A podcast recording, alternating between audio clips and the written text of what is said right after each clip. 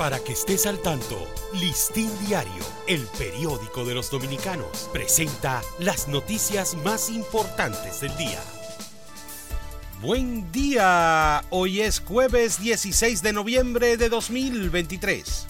Defensor del Pueblo investiga fraude Costa Dorada. El defensor del pueblo Pablo Ulloa informó que tiene en marcha una investigación sobre las denuncias de que una red se apropió fraudulentamente de las acciones de la compañía Costa Dorada y con ello de un terreno costero en Baní de más de 6.3 millones de metros cuadrados. Especialista advierte uno de cada cuatro dominicanos puede presentar un infarto cerebral.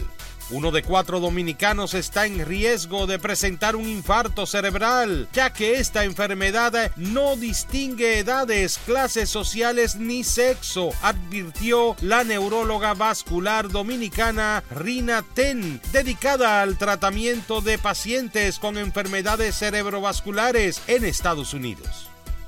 Salud Pública vigila brote diarreico en Barahona.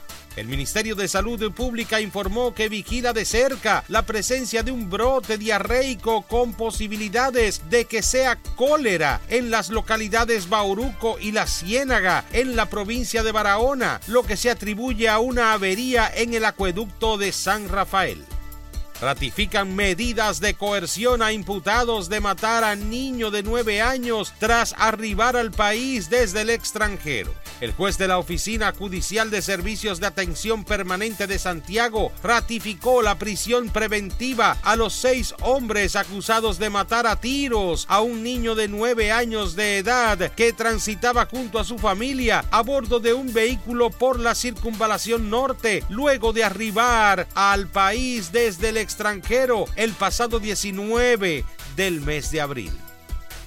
Sector empresarial proyecta inversión superior a los 30 mil millones de dólares en el año 2024. El Consejo Nacional de la Empresa Privada CONEP entregó al liderazgo político, económico y social de la República Dominicana las propuestas estratégicas de la décima convención empresarial, en cuyo documento se comprometen a elevar la inversión bruta de capital a 30 mil millones de dólares en los próximos cuatro años y crear 500 mil nuevos puestos de trabajo. Para ampliar esta y otras noticias, acceda a listindiario.com. Para Listín Diario, soy Dani León. Para que estés al tanto, Listín Diario, el periódico de los dominicanos, presentó las noticias más importantes del día.